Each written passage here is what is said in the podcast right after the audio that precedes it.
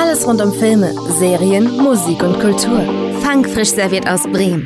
Garniert mit Geheimtipps, abseits des Mainstream, spannenden Gästen und musikalischen Neuentdeckungen. Viermal im Jahr und zwischendurch zahlreiche spannende Specials. Max, der Podcast. Mit, na klar, Max. Frühlingsausgabe.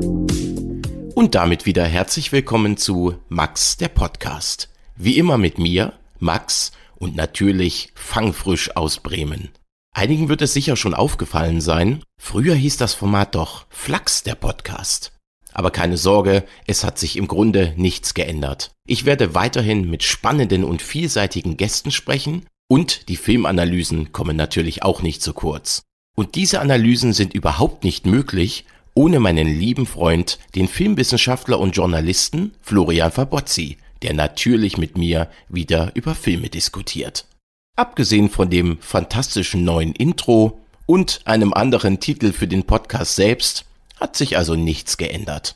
Und das bringt mich natürlich schon zur diesjährigen März-Ausgabe, wobei mir auffällt, dass Flachs bzw. Max bereits ins dritte Jahr geht. Also vielen Dank an alle Hörerinnen und Hörer, die mich und uns bisher auf diesem Weg begleitet haben. In dieser Folge wird es natürlich auch wieder sehr, sehr spannend. Wenn man die Folge zu einem Oberthema zusammenfassen müsste, wäre es definitiv Frauenpower. Denn ich habe mir zwei wunderbare Gäste eingeladen. Zum einen die Fernsehmoderatorin und Journalistin Susanne Kleen und zum anderen eine der spannendsten musikalischen Newcomerinnen aus Wien, Rahel. Ich bleibe also meinem Motto, alles rund um Filme, Serien, Musik und Kultur definitiv treu. So, und das war es erstmal mit dem Intro. Ich würde sagen, wir beginnen direkt mit der Fernsehmoderatorin und Journalistin Susanne Kleen. Möglicherweise kennt ihr sie auch schon von der ARD-Sendung Brisant. Dort trifft sie nämlich immer ganz viele Prominente und interviewt diese.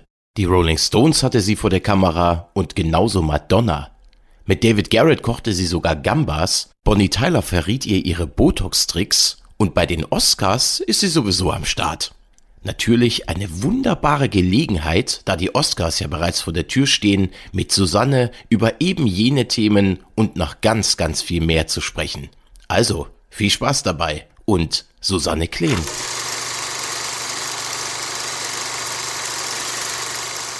Hi. Hi, hallo. Ja, erstmal herzlich willkommen bei mir im Format. Vielen Dank fürs Zeitnehmen vor allem. Was ich zuerst mal sagen muss, das Witzige ist ja, also erstmal kommt meine gesamte Familie aus Leipzig. Ach, wie geil. Wir sehen dich immer bei Brisant, beziehungsweise seit Jahren immer, wenn ich meine Eltern besuche, ist immer ein Pflichttermin, dann ist es Brisant. Ja, meine Familie sagt immer, jetzt kommt gleich das Sandchen. Oh. oh, bitte grüß die mal zurück. Das wird mich fast zu Tränen, ehrlich gesagt. Das macht mich immer ganz verlegen, wenn man sowas hört, weil man das immer gar nicht so bedenkt, dass Menschen so an einen andocken. Das macht mich ganz, ganz demütig. Ich habe ja nun ein festes Thema, ne? Und das ist Celebrity. Und äh, ja. da gibt es natürlich auch Menschen, die das eher anzweifeln. Darum freut mich das immer so, dass es doch auch ganz, ganz viele gibt, die sich freuen, wenn man Promi News erzählt und mir Spaß zu hören. Das freut mich. Was ich noch ganz schnell dazu sagen muss, weil du sagst, es ist ja nur Celebrity, es ist aber auch, glaube ich, eine Wohltat, gerade in solchen Zeiten, wo ja wirklich die Nachrichten irgendwie dominiert sind von so vielen schrecklichen Sachen und so vielen schlimmen Dingen, dass man einfach mal so einen Bezugspunkt hat und kann einfach mal abtauchen in die Welt der Stars und Sternchen. Das ist ja auch schön. Ja, absolut. Also das finde ich ja auch so. Und außerdem, was man jetzt, ich mache das ja jetzt schon seit vielen, vielen Jahren. Also ich mache das jetzt seit 2008 hauptsächlich und seit 2011 nur noch. Es sind ja Menschen. Und ehrlich gesagt, Menschen wie du und ich. Und je mehr ich treffe, und ich treffe ja wirklich auch ganz, ganz große Kaliber, man merkt immer wieder, es dreht sich letztendlich alles um Liebe. Es bricht mhm. alles zusammen, wenn man nicht gesund ist oder jemand aus der Familie nicht gesund ist. Und letztendlich tragen wir alle die gleichen Bedürfnisse in uns. Und Richtig. die werden nicht kleiner oder größer durch Ruhm. Teilweise werden schlimme Seiten, die ja auch wir alle in der Seele tragen, so unsere kleinen Dämonen, die werden durch Ruhm teilweise größer. Also Ruhm macht das Leben absolut nicht besser. Das, was ich jetzt schon mitgekriegt habe in den letzten zehn Jahren, dass du vor nichts geschützt bist. Und das finde ich so interessant. Wie geht man dann damit um, wenn eben dann auch noch zusätzlich auf deine ganzen inneren und äußeren Dramen die ganze Welt mit drauf schaut? Richtig. Das kann Fluch und Segen gleichzeitig sein, auf jeden Fall. Mhm. Aber ich muss trotzdem noch mal zurück zu Leipzig kommen. Ja. Was verbindest du denn mit Leipzig? Warum bist du denn überhaupt in Leipzig? Warum sagst du denn überhaupt, es gibt ja tausend andere Städte wie Berlin oder Köln oder so. Was, was macht für dich denn Leipzig überhaupt so, so aus, den Reiz? Leipzig ist meine Heimatstadt. Ich bin hier geboren. Ja. Ich weiß das aber erst jetzt in den letzten Jahren so richtig zu schätzen, was dann doch Heimat ist und wie verwurzelt man mit so einer Stadt sein kann. Ich habe hier das Glück gehabt, hier studieren zu können und hier auch sofort einen Job beim MDR zu kriegen nach meinem Journalistikstudium und bin deshalb geblieben. Ich war hm. aber auch schon weg und habe drei Jahre in Köln gelebt, weil ich da bei RTL war. Das war ehrlich gesagt auch eine wunderschöne Zeit und ein ganz, ganz toller Job und das hatte eigentlich so ein bisschen das Kaliber, das ist es jetzt. Es wird Köln bleiben, es wird sehr, sehr lange RTL bleiben. So war ich so äh, im Mindset schon eingestellt und dann bekam ich aber das Angebot von Brisant. Und das war sehr, sehr verlockend. Und da rede ich jetzt nicht übers Finanzielle, sondern tatsächlich, weil mir Brisant die Möglichkeit bietet, international unterwegs zu sein und wirklich mhm. mit Leuten ins Gespräch kommen zu können. Ich habe da eine ganz, ganz großartige Plattform und kann da unglaublich viel, also nicht nur ich erleben, sondern auch für das Publikum erleben. Also wir haben da wirklich großartige Möglichkeiten und da habe ich nicht lange überlegt. Und lustigerweise oder schönerweise wird Brisant vom MDR produziert und ich bin quasi nach Hause zurück in mhm. meine alte Sendeanstalt, in meine Heimatsendeanstalt und in meine Heimatstadt zurück. Und ich habe jetzt auch aus privaten Gründen mal zwei Jahre woanders gewohnt, ein bisschen ländlicher. Das hat nicht funktioniert für mich. Und mhm. ich bin jetzt seit Dezember zurück in Leipzig, seit November und atme die Stadt einfach ein, weil die mir Wurzeln und Flügel gleichermaßen gibt. Ich mhm. möchte hier sein. Hier wird die Sprache gesprochen, die ich spreche. Auch wenn ja viele sagen, ihr Sachsen, ihr redet immer so komisch, ja, das stimmt. Aber Ach na ja, es, es, gibt schon, es gibt schon schlimmere Dialekte. aber ähm, natürlich muss ich im Fernsehen da immer so drauf achten und manchmal gelingt mir das gut und manchmal gelingt mir das weniger. Aber irgendwie finde ich das auch schön, wenn man so seine Identität hat. Und je älter ich werde, mehr lerne ich die auch anzunehmen. Ich bin ein Mädchen von hier und ich möchte ja. auch immer ein Mädchen von hier sein. Ich mhm. arbeite wahnsinnig viel in Berlin. Ich bin ganz viel in Hamburg, in München. Ich bin sehr, sehr viel in London und auch viel in Los Angeles. Das ist alles toll, aber leben möchte ich hier. Verstehe ich gut. Ich habe auch die Faszination von Leipzig natürlich durch meine Eltern. Ich war jetzt schon sehr, sehr oft da. Also es ist immer so äh, Pinguin Eisbad, das sind alles so meine ja. Spots, die auch durch meinen Vater, die sind da wie gesagt groß geworden. Und ich finde es halt auch schön, dass dieses Dialekt, also ich habe ja selber einen leichten durch meine Eltern. Ich krieg das auch nicht ganz weg. Also ich werde auch ja, öfter mal angesprochen. Immerhin. Mich würde es auch nicht stören, wenn man es hört, weil ich finde, das ist ja sowieso so ein Dialektsterben, ist ja ich weiß nicht, alles ist nur noch Hochdeutsch, alles nur noch fein. Ich finde, das macht ja gerade bei dir auch das Sympathische aus, dass man da einfach auch ab und zu mal was hört. Find ich, also ich finde es gut. ja. ja, als Pinguin Eisbar habe ich auch meinen ersten Eisbecher gegessen als kleines Kind. Also ich weiß genau, wovon du sprichst. Und das ist, glaube ja. ich, auch das Schöne an Leipzig, dass sich Leipzig zwar sehr verändert hat und unglaublich erblüht ist in den letzten 20, 25 Jahren, aber sich nie verleugnet hat selber mhm. und ist immer das Leipzig geblieben, was es war, aber es bleibt halt auch nicht stehen. Und das ja. gilt auch für die Menschen, die da drin wohnen. Perfekt zusammengefasst. Du hast vorhin schon mal gesagt, du hast ja auch studiert und ich habe gesehen, Theaterwissenschaften hast du auch anteilig studiert, habe ich auch. Genau. Hast du noch was mit Theater am, ich sage jetzt mal am Hut? Ist noch irgendwie die Theaterleidenschaft da? Ja, auf jeden Fall. Ich gehe wahnsinnig gerne ins Theater, sehr viel, aber noch viel lieber gehe ich in die Oper. Also Oper ist eine riesige Leidenschaft, da kannst du mich zu Tränen mitführen, da kann ich ganze Nächte durchdiskutieren nach einer Inszenierung, liebe ich sehr. Ehrlich gesagt, ich habe Theaterwissenschaften damals studiert, weil ich Journalistik und Germanistik und ich brauchte dann halt noch ein drittes Fach. Damals äh, gab es noch keine Bachelor und Master, als ich studiert habe, sondern du hast halt entweder Diplom oder Magister gemacht und ich habe Magister gemacht. Das hat mich unglaublich interessiert und spezialisiert habe ich mich dann aber im Abschluss auf Filmwissenschaften, nämlich auf Stanley Kubrick und seine späten Farbfilme. Mm, okay. Und da habe ich mein, äh, meine Magisterarbeit geschrieben und das hilft mir teilweise bis heute noch ein bisschen ich fange jetzt gerade an, für die ARD-Mediathek längere Filme zu machen und ehrlich gesagt so ein Sequenzprotokoll ab und zu mal ausgefüllt zu haben in der frühen Jugend. Das hilft jetzt ein bisschen beim Dramaturgieaufbau auch, weil mhm. man da so viele mögliche Entwürfe immer noch so im Kopf hat, wie man was aufbauen kann und was irgendwie Sinn macht. Und es hat mir jetzt sehr geholfen im, im vergangenen Jahr, als ich meine, wenn ich das sagen darf, erste eigene Reihe mit der ARD-Mediathek, die heißt Gesamtprominent Susanne Klee trifft Und das sind 25 Minuten und das ist ganz anders, als wenn du fürs Fernsehen so einen 5 Minuten konzipierst. Und da habe ich gedacht, Mensch, geil, Filmwissenschaftsstudium hat sich immer noch ausgezahlt und wenn es nur die Technik ist die ich ja. anwende. Ja, da erkenne ich ja Parallelen. Filmwissenschaft, ich bin ja auch studierter Filmwissenschaftler. Also meine Masterarbeit habe ich über David Lynch geschrieben, falls er dir was sagt. Aber Boah, ich gehe mal. Mensch, wir passen ja gut zusammen. ja. David Lynch ist auch einer meiner Favorites, ehrlich gesagt. Ah, okay. Großartiger Bildsprachler. Absolut, absolut. Aber zum Thema Filme komme ich gleich nochmal zurück. Das ist auf jeden Fall eine sehr wichtige Frage, die ich dir noch stellen muss zu Film, weil mein Format ist ja vorrangig Film und Serie, Musik und Kultur. Wir kommen mal nochmal direkt zu dir zurück. Ich hab, musste mir jetzt erstmal alles aufschreiben. Über 800 Studio-Talks, Live-Berichte von den Filmfestspielen Venedig, Berlin, Eurovision Song Contest, Oscars, die stehen ja demnächst auch wieder vor der Tür das ja. schreit ja im Prinzip gerade für mich als als Filminteressierten nach einer ganz tollen Anekdote. Vielleicht fällt dir irgendwas ein, wo du sagst, das muss unbedingt jetzt in den Podcast mit rein, was du schon alles erlebt hast. Das ist viel und eigentlich die schönsten Sachen, die man so nie vergisst, das sind so kleine Dinge eigentlich, die so nebenbei passieren. Was mir sofort einfällt, womit ich nie gerechnet habe, das hat jetzt aber leider gar nicht zu sehr mit, mit, mit der Oscarverleihung oder der Berlinale zu tun. Ich habe mhm. ein Interview gemacht, das ist jetzt schon ein paar Jahre her, mit Liam Gallagher. Der mhm. ja halt sehr, sehr kompliziert. Ja. Und äh, ich muss sagen, da bei manchen vorher habe ich natürlich auch ein bisschen mehr Respekt. Also im Sinne von, dass man sagt, boah, na, ich bin gespannt, ob das gleich gut geht und äh, wer weiß, was du dann noch für Restriktionen durchs Management oder so kriegst. Mhm. Und bei Liam Gallagher hätte ich gedacht, dass da erstmal eine Riesenmaschinerie vorher, bevor der überhaupt die Arena betritt, sozusagen. Mhm. Und wir haben uns in Berlin getroffen einem Hotel zum Interview und wir sind dann meistens immer schon vorher in den Suiten und bauen das Set auf, setzen das Licht. Also ich bin mit meinem Kamerateam oft schon eine Stunde vor dem Interviewtermin da mhm. und saß so total relaxed und schrieb mir nochmal entspannt ein paar Fragen. Oft mache ich immer, wenn das Englische in rauskommt, aber mache ich im Englischen eigentlich auch, aber da habe ich so ein Gerüst, weil da habe ich immer, das ist nicht meine Muttersprache und da finde ich immer gut, Notizen zu haben. Und ich sitze mhm. am Schreibtisch in der Suite und mache mir meine Notizen und neben mir sagt einer plötzlich Good Morning.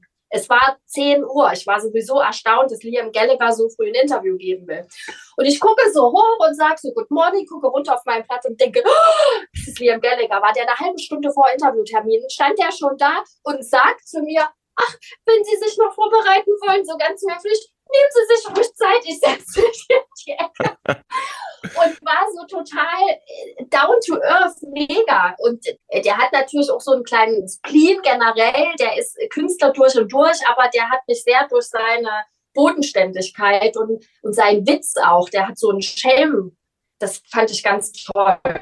Und so könnte ich jetzt lauter kleine Sachen erzählen. David Garrett, da haben wir zusammen gekocht, hat sich in den Finger geschnitten und das hat dann total geblutet. Und der fand das aber total toll, weil er dann sagte, er kocht ja jetzt nicht so oft und dann passiert das halt das sind so lauter kleine Sachen, über die man dann so lachen kann. Und immer wenn man dann nochmal aufeinander trifft, dann erzählt man sich das ehrlich gesagt nochmal. Also es ist im Grunde genommen wie in der Schule manchmal auch. Die Leute, die freundlich sind. Das sind aber die meisten. Aber zum Thema positive Erlebnisse, weil du sagtest, die sind nicht alle so. Gibt es denn auch irgendwas, wo du sagst, da war ich jetzt nicht so begeistert? Das gibt es schon. Das ist sehr, sehr selten. Da bin ich echt gesegnet. Ich hatte, ich hatte selten wirklich so totale Ausfälle. Hm. Aber man merkt natürlich, und das ist ja ganz normal, weil das ist ja im echten Leben auch so. Man kann ja nicht verlangen, es treffen immer mindestens zwei Menschen aufeinander.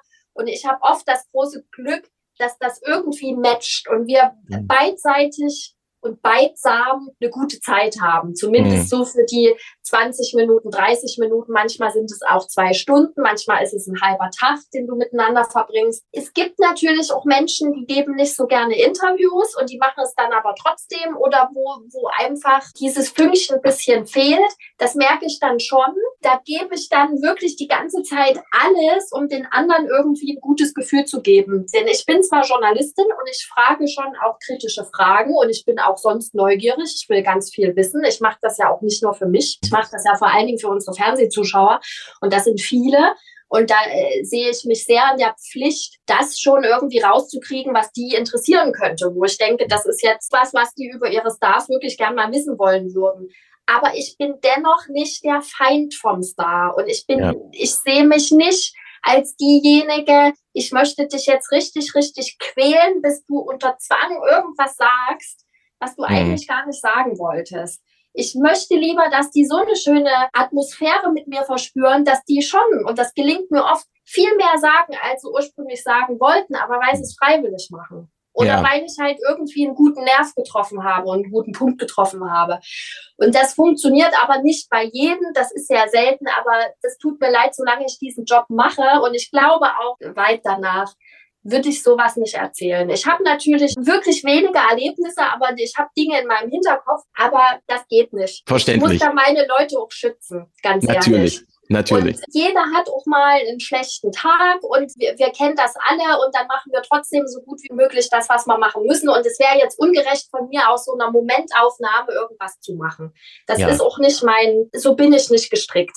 Denn meistens trifft man sich zweimal oder dreimal im Leben und das habe mhm. ich auch schon erlebt. Und dann sind das plötzlich wunderbare Sachen, weil mhm. die erste Begegnung vielleicht doch dann nur zum Aufwärmen war. Und dann kennt man sich doch und dann ist das schon eine ganz andere Ebene. Aber ich, ich lüge nicht, wenn ich sage, ich habe wirklich noch keine Katastrophe erlebt. Ich hatte mhm. noch niemanden, der ein Interview abgebrochen hat. Ich hatte noch nie, na gut, ein was erzähle ich jetzt, weil ich glaube, das kann ich erzählen. Ich hatte mal einen Interviewpartner, der kam drei Stunden zu spät. Oh. Okay. Das ist ein Schauspieler gewesen, der auch Musik macht, international. Und der ist der Star einer großen Reihe bei einer Streaming-Plattform. Und diese Filme, die sind sehr umstritten sehr sexuell und sind aber sehr durch die Decke gegangen. Da kann jetzt vielleicht jeder denken, also das kann man jetzt rausfinden. Ja, kann man. und dieser Mann ist der Hauptdarsteller und der ging zu der Zeit richtig, richtig durch die Decke. Hm. Er ist sehr berühmt geworden mit dem Wort Babygirl, aber jetzt kriegen es, glaube ich, alle raus. Ich glaube ja. und der kam und wollte sein, über seine neue Musik sprechen. Und der kam wirklich sehr viel zu spät. Das Lustige ist, dass ich glaube, sein Management da ganz viel retten wollte und immer schrieb, wir stehen im Stau, wir stehen im Stau. Wir haben natürlich alle die Verkehrsführung beobachtet dann irgendwann, als wir dachten, was muss denn das für ein Stau sein mhm. in Berlin? Da gab es natürlich keinen Stau und dann kam ja. er. Also ich glaube, der hat einfach verschlafen, glaube ich, und haben mal aus dem Bett geholt. Oh, oh. Oder ja. so ähnlich. Auf jeden Fall ist das was, wo wir immer noch alle drüber schmunzeln, die dabei waren. Er war dann auch irgendwie ganz cool. Der brauchte seine Aufwärmphase. Dann hat er auch wirklich sehr gefühlig gesprochen, auch über das Thema Liebe und so. Aber hm. der hat sich, das war schon ein großer Show-Effekt, hm. wie derjenige hm. ankam. Und da muss ich sagen, das habe ich so noch nie erlebt. Das erwartet man immer von den richtigen, großen Leuten, die sind immer mega pünktlich. Nicht so ja. pünktlich wie Liam Gallagher, aber die meisten sind on time. Und wenn mhm. nicht, sagt da jemand wirklich Entschuldigung, dann sind die aber eine halbe Stunde später da. Gehört ja auch eine große Menge Disziplin ja. zu so einem Job, ja. auf jeden Fall. Robbie Williams zum Beispiel, den hatte ich jetzt erst vergangenes Jahr, also es ist noch gar nicht so lange her, der hatte einen riesen Interviewtag in Genf. Oft mieten die mehrere Hotelsuiten, wo die ganzen internationalen Teams dann sitzen und aufbauen und Licht setzen. Und dann sitzt du dann da auch schon drin oder du wartest draußen. In dem Fall warteten wir alle draußen. Und normalerweise wechseln die Stars dann immer zwischen den Suiten hin und her. Und meistens haben die Verbindungstüren. Also du kriegst die erst zu sehen, wenn die bei dir drin sitzen. Hm. Und Robbie Williams kam raus, stellte sich hin, fing mit jedem an zu quatschen und sagte, er beeilt sich, aber jeder will ja auch ein schönes Interview kriegen. Kann sein, das jetzt ein bisschen hängt. Er muss dann auch noch mal ganz kurz zum WC.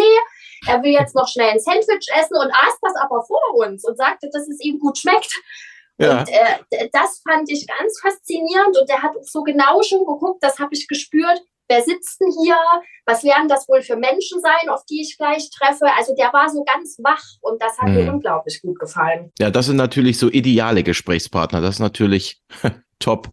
Ja, Aber ja, das ist wirklich schön. Danke für die Anekdoten. Sehr gut. Die Liste ist ja wirklich, also wen du schon alles getroffen hast, die ist ja unendlich lang. Wenn du aber jetzt persönlich dir mal jemanden auspicken könntest, wo du sagst, mit der oder mit dem möchte ich unbedingt sprechen, wer steht denn bei dir noch ganz oben auf der Liste? Das ist seit Jahren der gleiche Name und das ist Heidi Klum. Weil Interviews mit Heidi Klum, außer in den USA natürlich, sind in Deutschland hier sehr rar gesät.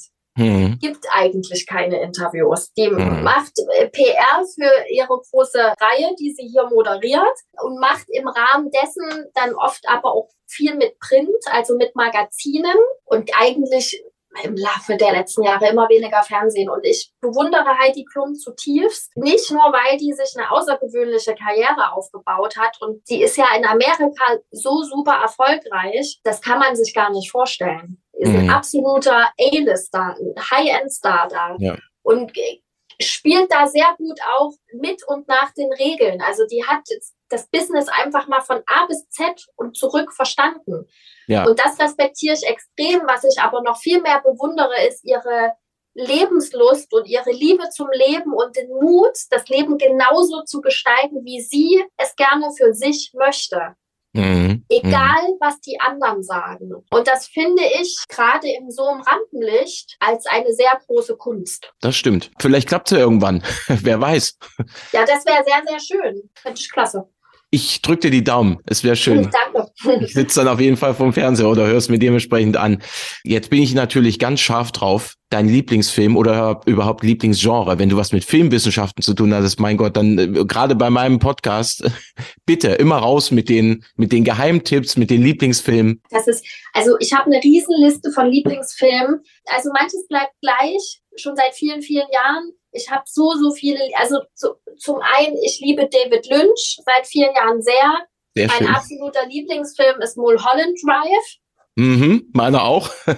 Ach, wirklich? Ja, ja. Das ja, ist ja. ja aber irgendwie auch der poppigste. Ne? Also das Stimmt. ist äh, der mainstreamigste, sage ich jetzt mal so. Außer jetzt vielleicht Twin Peaks. Aber, ja. aber trotzdem, äh, Mulholland Drive, den kannst du hundertmal sehen und entdeckst immer wieder was Neues. Du erschreckst dich immer wieder bei dem Typen hinter der Mülltonne, hinter dem ja, Diner. Hinter den Winkies, so, genau.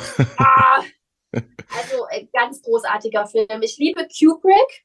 Mhm. Und da könnte ich mich gar nicht entscheiden, weil die sind ja alle irgendwie von so einer Magie gezeichnet und trotzdem alle so unterschiedlich. Lange war Clockwork Orange mein Lieblingsfilm oder Ice White Shut.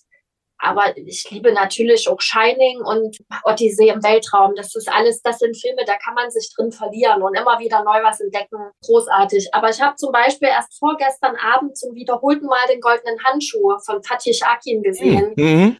Und empfinde den als ein Meisterwerk, weil man ja. da ja quasi, man sieht, wie diese Menschen und wie dieser Handschuh und wie diese Umgebung riecht. Und das ist ja von der Kulisserie und von der Filmausstattung und von Hair and Make-up mhm. so großartig. Jetzt mal ja. von allen Schauspielerinnen und Schauspielern abgesehen, die alle auf dem Punkt sind. Mhm. Das ist ein Faszinosum, dieser Film. Ich könnte mich in dem verlieren, obwohl der so brutal ist, hat der mhm. so eine Poesie, auch durch die Filmmusik. Finde ich ganz, ganz toll. Also ich liebe sehr Nomadland. Da ja. hat äh, Francis McDormand ja auch einen Oscar gewonnen. Wann war mhm. das? Zwei Jahre, glaube ich, schon her, ne? Das nicht sogar noch länger her, drei Jahre mittlerweile schon. Ja, du hast recht, das Jahr davor. Ich das eine Jahr war das doch in diesem Bahnhof, wo keiner kommen durfte und da bin ich nämlich auch nicht hingereist. 2020. Wo Brad Pitt aber so scharf aussah. Wo Brad Pitt diesen Pferdeschwanz plötzlich hatte und alle sagten, wie scharf ist denn jetzt Brad Pitt? Das war quasi der Geheim-Oscar in dem Bahnhof, der im ganz kleinen Rahmen stattfand. Ja. Also ich liebe auch total so Arthouse-Filme, so leise Filme ich habe jetzt jüngst geguckt Don't Worry, Darling mhm. von Olivia Wilde, der Film. Ja. Der ist ja auch, also der zeigt ja sehr gut, was Liebe alles kann, mhm. guten wie im Schlechten. Also mhm. auch sowas fasziniert mich sehr. Ich gucke auch gerne mal Horrorfilme. Ha, das ist. Es, es, passt, es passt wirklich unheimlich gut im wahrsten Sinne des Wortes. Ich bin ein riesen Horrorfan. Also Lynch und Horror und äh, ja. Hast du mal Midsommar gesehen? Ja, ja. Oh.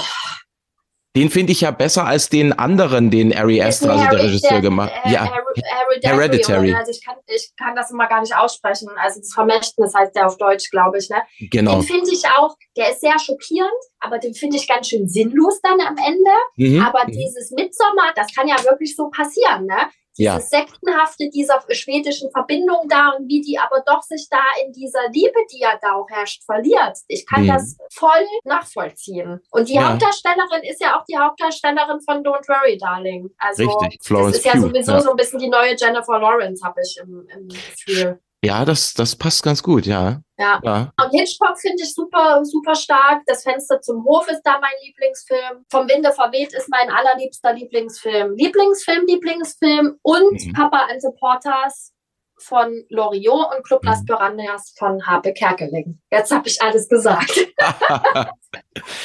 Ja, spannend. Club Las Piranhas erinnert mich immer daran, ich habe letztes Jahr äh, Angelika Milzer interviewt. Das hab war. Ich gesehen, also weiß ich, habe ich gehört. Ach so, sehr schön. Also das war ja auch eine Erscheinung. Das war ja, ja.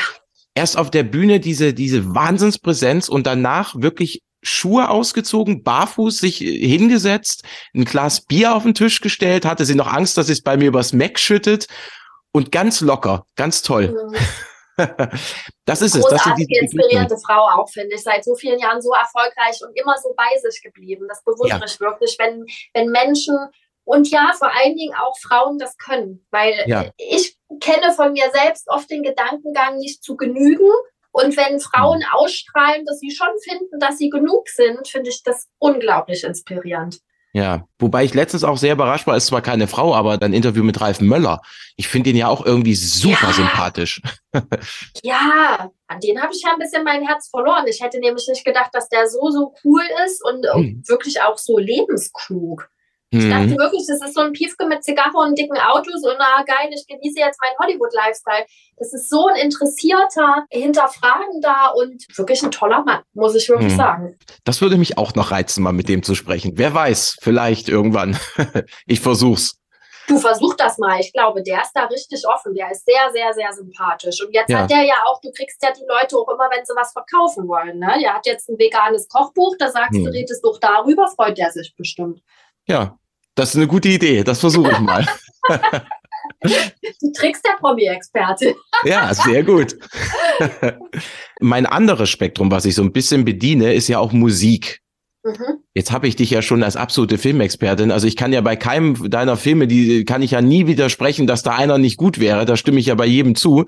Jetzt bin ich natürlich musikalisch auch mal interessiert, was du so hörst. Und jetzt kommt wahrscheinlich gleich, ist bei mir nicht so, aber das wäre jetzt eine große Überraschung, Heavy Metal oder nein. Nee, ich höre natürlich wahnsinnig viel durch meinen Job, weil ich ja immer auch mir die Musik anhöre von meinen Gesprächspartnern. Mhm. Und da entdecke ich auch immer mal Dinge, die ich auch privat richtig, richtig gut finde. Ich mag unglaublich gerne Pop. Mhm. Wirklich, ich mag sehr, sehr gerne Pop. Ich, ich liebe Oper und ich höre mir auch privat eine komplette Oper durch an. Also mhm. ich höre die nicht nur, wenn ich in die Oper gehe und das gehe ich wirklich wahnsinnig viel, aber sowas höre ich auch und ich höre die dann wirklich von vorne bis hinten durch. Mir bringt das nicht viel, eine einzelne Arie dann zu hören, die ich gut finde, mhm. sondern ich brauche diesen Aufbau davor und diesen Abbau dann danach. Ich brauche das ganz große Drama. aber ich höre super, super gerne. Sam Smith hat eine tolle Stimme. Aber ich äh, liebe Simply Red, muss ich ganz doll zugeben, schon seit, seit früher, früher Jugend. Ich mag sehr, sehr Rosenstolz nach wie vor, obwohl es Rosenstolz ja leider nicht mehr gibt. Sowas höre ich, also ich höre schon querbeet, ich höre sehr gerne isländische Musik. Also gibt es einen, einen, Künstler, der heißt Ostir oder Asgaya, je nachdem, wie man es ja. aussprechen möchte. Mhm sehr melancholische Stimme, unglaublich gut. Und ich höre jedes Jahr im Mai den gesamten Eurovision Song Contest durch. Das sind ja immer 41 bis 42 Kandidaten und denke beim ersten Mal durchgehen bei zehn Liedern, na, die sind ganz gut. Und am Ende der ESC-Woche denke ich bei 42 Liedern, das ist das schönste Lied, was du je in deinem Leben gehört hast. Das ist der The Magic of Eurovision. Ja, steht ja auch bald wieder an. Stimmt, mache ich ja. immer mit einem sehr guten Freund zusammen. Dann gibt es tatsächlich, es ist wahrscheinlich untypisch jetzt, äh, weiß ich nicht, für mein Alter oder überhaupt für mich sozusagen, Vielleicht schneide ich es auch raus. Aber es gibt so ein, es gibt immer so ein ESC-Abend bei uns und dann kommen so Häppchen auf den Tisch, dann setzen wir hin, machen unsere Zettelchen, wer gewinnt. ja. Das wäre jetzt nicht was zum Rausschneiden, weil ich mache, wenn ich nicht reise, und ich, gut, ich reise jetzt jedes Jahr, aber es gab mal eine Zeit, nämlich, wo ich bei RTL war, da war ich ein Jahr nicht da und da habe ich das genauso gemacht wie ihr. Häppchen auf dem Tisch, Zettel in der Hand und dann wird auch jedes Lied kommentiert. Richtig. Und man muss dann aber auch ruhig sein und das Spannendste ist sowieso immer die Punkte Punktevergabe. Ja. Die sich ja geändert hat, so komisch. Aber jetzt, wo ich mich dran gewöhnt habe, ist die super spannend, finde ich. Doch, damit bin ich eigentlich auch zufrieden. Auch bei Simply Red kann ich auch nur zustimmen. Habe ich letztes Jahr in Hannover gesehen. War toll. Ah, ich in Hamburg und davor habe ich ihn interviewt. Ja, das habe ich schon gesehen. Und da habe ich auch direkt, als ich es gesehen habe, dachte ich so, ach, wie geil, jetzt so zwei Wochen später irgendwie sind wir dann auf dem Konzert. Ist auch wieder so ein Familiending. Meine Eltern haben mich so an 80er Musik rangeführt. Ich weiß nicht, das sehen, ich habe hier so ein. Ja, ich sehe. Oh, wow, du hast Vinyl, ja? Geil. Die Hälfte davon ist irgendwie 80er. Auch Tina Turner und so. Sowas habe ich nämlich, äh, also Tina Turner, Whitney Houston, so die großen Diven und großen Stimmen habe ich, damit bin ich quasi aufgewachsen auch. Whitney Houston schon eher als Tina Turner. Ich sehe dieses Jahr tatsächlich noch eine Tribute-Sängerin, die heißt Belinda Davids. Die klingt exakt wie Whitney Houston. Das ist unglaublich. Also Geil. Die Toll. musst du mal googeln. Es ist äh, a, a, Tribute to Whitney Houston heißt es, glaube ich, einfach nur. Oder uh, One Moment in Time, ich weiß ja, aber ganz, ganz toll. Wahnsinn. Es, es gibt auch einen Travestiekünstler, der auch so eine Whitney Houston Show macht und das wirklich ganz, ganz toll macht. Und ich glaube, ich will jetzt nichts Falsches sagen, der singt auch live. Mhm. Allerdings habe ich den mal gesehen, da war ich noch sehr, sehr jung und habe den dann nicht weiterverfolgt. Aber das war auch eine tolle Show. Ich weiß gar nicht, ob der jetzt was macht, ach, wie hier, Ikena Bennett oder so ähnlich. Mhm. Mhm. Aber auch super. Ja, fünf Oktaven muss man erstmal schaffen. Und wenn jetzt alle Leute das nachgoogeln, was ich eher sagen, dann, naja, die Kleine, das, das, das, klingt ja nicht wie Whitney Houston, aber es war trotzdem eine tolle Show. Manchmal ist ja das Auge und das Herz auch mit. So ist es, genau. Besser kann ich es nicht formulieren. Zwei Fragen habe ich aber noch. Wir aber waren ja bei von mir aus zehn Fragen noch machen. Weißt du, was ich da sagen würde? Irgendwann, wenn die Oscars mal irgendwann vorbei sind oder es sind wieder Filmfestspiele und du warst wieder da, dann komme ich nochmal auf dich zurück und dann würde ich gern nochmal über solche Sachen sprechen, weil das mit den Filmen jetzt, das abzuhandeln, das ist ja jetzt wirklich nur so ein kleiner Teil. Ich will dich natürlich jetzt auch nicht von deinem Feierabend abbringen. Du hattest ja heute schon Aufnahme, habe ich gesehen bei Instagram. Mhm. Ich werde mich irgendwann nochmal zurückmelden, wenn ich darf. Ja. Sehr schön. Aber was wäre denn jetzt, wenn jetzt ein Regisseur mal zu dir käme und würde sagen, Susanne, willst du mal irgendwo mitspielen? Würdest du dich das trauen oder hättest du Lust? Also ich hätte Lust schon. Ich muss aber sagen, folgendes ist geschehen in meinem Leben. Ich hatte diese Chance schon mal. Ich hatte okay. mal eine Episodenrolle bei In aller Freundschaft. In ja. aller Freundschaft ist die ARD-Ärztserie, die seit über 25 Jahren sehr erfolgreich läuft. Im Jahr 2000, hab's vergessen, es, es war auf jeden Fall vor RTL und ich hatte noch kurze Haare, durfte ich da eine Assistenzärztin spielen. Mhm. Hat auch Dieter Bellmann noch äh, gelebt. Die AF-Fans wissen jetzt, wovon ich spreche. Und ich musste mit ihm zusammen operieren und ich musste dann auch noch mal über den Gang gehen und Untersuchungsergebnisse einer besorgten Mutter mitteilen. Mhm. Die Folge heißt Auf dünnem Eis. Und ich habe so gespielt, dass der Regisseur nach zwei Gängen über den Gang sagte, wir müssen der Susanne was in die Hand geben. Da ich damals mit einem Schauspieler zusammen war und das freudig dann erzählte, dass ich dann auch noch eine Requisite kriegte und dachte, mhm. das ist äh, der hat mich gesehen und hat gedacht, wow, die macht das so gut, die kann jetzt nebenbei auch noch eine Tabelle ausfüllen, sagte mein damaliger Lebensgefährte sehr liebevoll, aber auch sehr deutlich, ja, das machen die halt mit Laien, damit man nicht sieht, dass die gar nicht spielen können. Und damit wusste ich, dass ich das offensichtlich sehr, sehr schlecht gemacht habe. Aber ich bin nicht rausgeschnitten worden. Alle Szenen, alles, was ich gedreht habe, kam wirklich rein. Mhm. Aber ich glaube, wenn jetzt diese Anfrage käme, würde ich mich der Herausforderung stellen, aber mit einer ganz anderen Vorbereitung. Da würde ich mir einen mhm. Coach nehmen und da würde ich auch nochmal Stimmtraining wahrscheinlich machen. Also einfach, wie man halt einen Satz, der von jemand anderem geschrieben würde, so natürlich wie möglich spricht. Hm, so, hm. Weil ich schreibe mir vorher meine Texte nie auf, ich promptere auch nicht, ich äh, sage es quasi so, wie es aus mir kommt. Hm. Aus Kopf, Herz und Bauch. Und ähm, das ist ja beim Schauspiel ganz anders. Und dann muss ja noch natürlich gucken und dann meistens noch was machen. Richtig. Aber Bock hätte ich ehrlich gesagt schon. Und ich glaube, ich bin ja jetzt auch ein bisschen reifer und und älter mit der richtigen Vorbereitung und einen tollen Partner an, an der Seite, der, ich meine jetzt wirklich jemand, der, der das kann und mir dann ein paar Tipps an die Hand gibt oder vielleicht auch eine richtige Schauspielausbildung, würde ich mir das zutrauen. Sehr ja, schön. tatsächlich, ähm, aus der Lameng hätte ich jetzt Schiss durch die Erfahrung, dass ich weiß, das Klemmbrett war quasi meine 5 Minus. Wer weiß, wer den Podcast jetzt hört. Vielleicht hört ja irgendjemand und dann hast du demnächst ein paar Anfragen auf dem Tisch. Wäre schön. Ja, der denkt, okay, die ist schon einmal gescheitert. Ich, ich habe keine Klemmbretter in meinem Drehbuch drin. ja, aber wie du schon sagtest, vielleicht gibt's ja, wie bei deinen Gesprächen manchmal, wenn jemand nicht ganz so umgänglich ist, vielleicht war das nur die Aufwärmphase. Und jetzt mm. beim nächsten Mal. Die, die zweite Chance wartet auch auf ja. mich, meinst du? Ja, so könnte man es verkaufen, auf jeden Fall. Mm. Du hast es vorhin schon mal gesagt, Ralf Möller könnte eventuell die Werbetrommel rühren. Jetzt könntest du mal die Werbetrommel rühren, denn du hast ja auch eine eigene Reihe. Wo kann man die denn schauen und was ist das genau? Ah, da bin ich noch ganz aufgeregt, weil das ist noch ganz frisch. Seit Dezember gibt es Brisant Prominent Susanne Kleen trifft und das ist meine eigene Reihe in der ARD Mediathek. Da gibt es bis jetzt fünf Folgen und das sind sehr private Gespräche, die ich mit Prominenten führe, zum Beispiel mit David Garrett, der mich auch zu sich nach Hause einlädt. Wir haben Robbie Williams dabei, wir haben Jamie Oliver dabei, der zum aller, allerersten Mal im TV überhaupt zeigt, wie die Welt hinter dieser Fernsehküche, die jeder kennt, aussieht. Was das für ein Imperium ist und ehrlich gesagt auch wie Jamie Oliver tickt. Das hält man gar nicht für möglich und das kommt in dem Film, aber also das kann man sehr spüren, wenn man den Film gesehen hat, was da alles, also das ist hier nicht nur Happy Puppy rührt im Topf und Jamie Oliver schreibt die Bücher und freut sich, sondern der hat auch seine Dämonen und der hat äh, auch seine Sorgen, ehrlich gesagt. Und ähm, das erzählt er sehr, sehr offen und da verbringe ich sehr viel Zeit dann mit den Stars und das sind längere Filme, die sind 20 bis 25 Minuten. Da würde ich mich sehr freuen, wenn sich deine Zuhörer dafür interessieren können, weil die mit viel Liebe auch von mir und meinem Katastiv geschnitten wurden und da steckt von der ganzen Brisant-Familie unglaublich viel Zeit und also das haben wir mit sehr viel Herz auch kuratiert und dran gearbeitet. Wie gesagt, die kann man seit Dezember sich angucken. Fünf Folgen in der ARD Mediathek. Susanne Kleen trifft. Viel ja, das Spaß.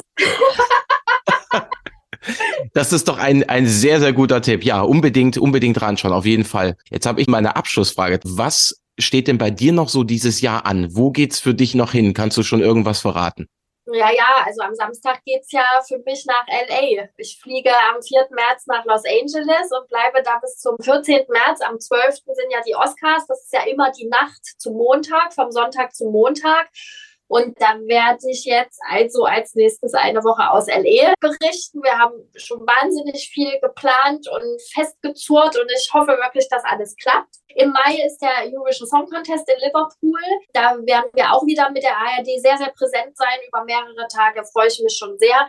Ja, und jetzt, wenn ich zurückblicke, war ich ja gerade erst bei der Berlinale. Das ist ja auch immer ein wildes Ding. Das ist ja jetzt endlich mal auch wieder eine Berlinale, wo es ein paar Partys gibt, obwohl man schon merkt, dass sich das verändert hat seit der Pandemie. Es gibt weniger und es ist alles so kuratierter und ausgewählter, aber dafür freuen sich auch alle mehr. Das habe ich auch gemerkt. Also mhm. die Stimmung vor Ort, die ist schon ganz bezaubernd. Sehr, also Berlinale ist immer was Besonderes. Ich hätte gern Infinity Pool gesehen. Der hat da Premiere gefeiert, der neu von äh, Brandon Cronenberg, der Sohn von David Cronenberg. Mhm. Der hätte mich sehr interessiert. Der lief ja nur auf der Berlinale. Ich weiß gar nicht, wann der endlich mal bei uns regulär in die Kinos kommt, aber muss man Vielleicht wahrscheinlich. Kommt er ja bald mal bei einem Streamingdienst. Das wird ja jetzt auch immer populärer, ne? dass man ja. den sehr, sehr schnell kaufen kann da. Ja, Stimmt. Und ehrlich gesagt war ich da früher mal dagegen, aber inzwischen nutze ich das privat auch schon sehr. Ich habe eine ambivalente Haltung, was das Kino betrifft. Ich gehe gerne ins Kino, ich gehe aber eher gerne auf spezielle Filmfestivals, wo Leute wirklich mhm. nur wegen der Filme hingehen, weil ich gemerkt habe, in diesen Cineplex-Giganten, da wird laut rumgegackert, da wird mit Popcorn geworfen. Ich habe da schon so schlechte Erfahrungen. Ich habe von den Filmen fast nichts mitbekommen. Dann gehe ich doch lieber mit richtigen, sage ich jetzt mal, Hardcore-Fans zu solchen mhm. richtigen Festivals und genieße das da in Ruhe oder halt zu Hause auf dem Fernseher. Oder in Leipzig, da kannst du noch richtig schön ins Kino gehen. Wir sind ein sehr schönes Kinopublikum, muss ich sagen. Ich gehe hier ja. sehr oft ins Kino und habe noch nie irgendwie eine komische Mitgemeinschaft gehabt. Ja, ich okay. bin aber, und das muss ich dir auch ehrlich sagen, eingeschlafen. Vor einer Woche habe ich Babylon geguckt, den neuen Film mit Brad Pitt. Mhm, bei der Länge kein Wunder. ja, also und er ist auch in einigen Kategorien ähm, nominiert bei den Oscars und ich glaube, das sieht nicht so gut aus, weil die es null geschafft haben, diese Figuren mit Tiefe zu zeichnen. Mhm. Ab der ersten ist das wirklich wie ein Rausch der Ekstase, wie er auf der Untertitel heißt, und ab der zweiten Hälfte wird verlangt, dass du als Zuschauer ganz doll mitfieberst. Aber das funktioniert ja nicht, wenn die Figur keine Tiefe hat und kein Profil und du nirgendwo anhören kannst. Ja, Bloß weil ja. jemand schön tanzen und saufen kann, breche ich jetzt nur nicht gleich in Tränen aus, wenn der Erfolg dann ausbleibt. Ich würde schon fast sagen, das nehme ich als Schlusswort. Das ist zumindest mal ein etwas anderes Schlusswort. Na dann bitte. Sehr schön. Und falls ich mal irgendwann in nächster Zeit wieder in Leipzig bin, melde ich mich, dann gehen wir mal ins Kino und gucken uns mal ganz in Ruhe einen Film an. Das schlage ich mal vor. Melde dich.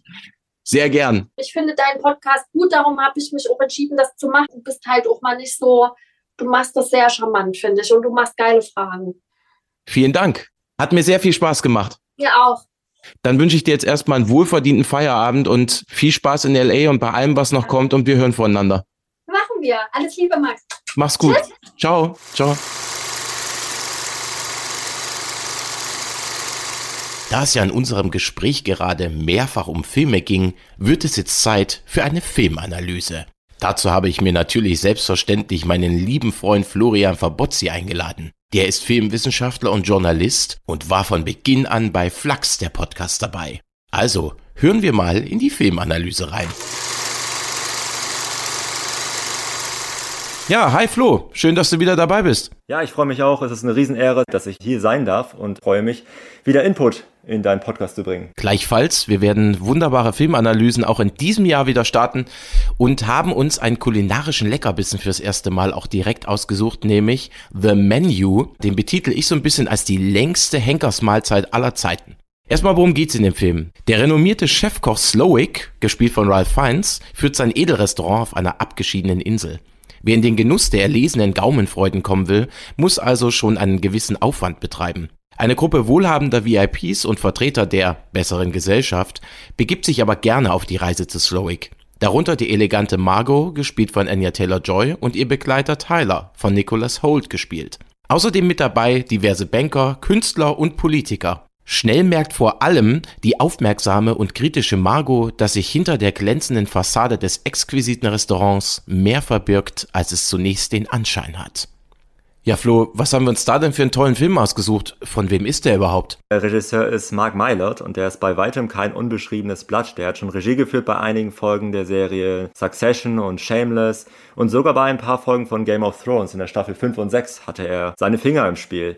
Ja. Aber ist er eigentlich schon sehr lange dabei. Schon 2002 hat er beim Film Ali G in the House mit Sacha Baron Cohen die Regie geführt. Also insgesamt hat er schon ein ordentliches Potpourri an verschiedenen Genres auf die Bildfläche gezaubert. Ja, und vor allem ist unser Genre-Liebling Anya Taylor-Joy wieder dabei, die man ja aus The Witch kennt, Das Damen Gambit, Last Night in Soho, einer unserer Lieblingsfilme der letzten Jahre. Also die hat, glaube ich, bisher keinen schlechten Film gedreht, oder? Nee, das stimmt. Das ist mir auch aufgefallen. Und das, obwohl sie bei so wahnsinnig vielen Filmen eigentlich dabei war. Weiterhin ist ebenfalls im Cast dabei ein sehr bekannter Name, Ralph Fiennes. Mhm. Ich frage mich, ob man ihn jetzt an dieser Stelle überhaupt vorstellen muss, aber der Vollständigkeit halber ein paar seiner ganz berühmten Rollen, das war unter anderem Amon Goeth in Schindlers Liste, einer seiner bösesten, wahrscheinlich die böseste Rolle. Er hat auch den Graf Laszlo Almasi im englischen Patient gespielt und natürlich Fantasy-Fans werden ihn als Lord Voldemort in der Harry Potter-Reihe kennen. Das ist wie gesagt nur ein kleiner Auszug aus seinen vielen großen Rollen, die ihn zu einem der größten Schauspieler unserer Zeit gemacht haben.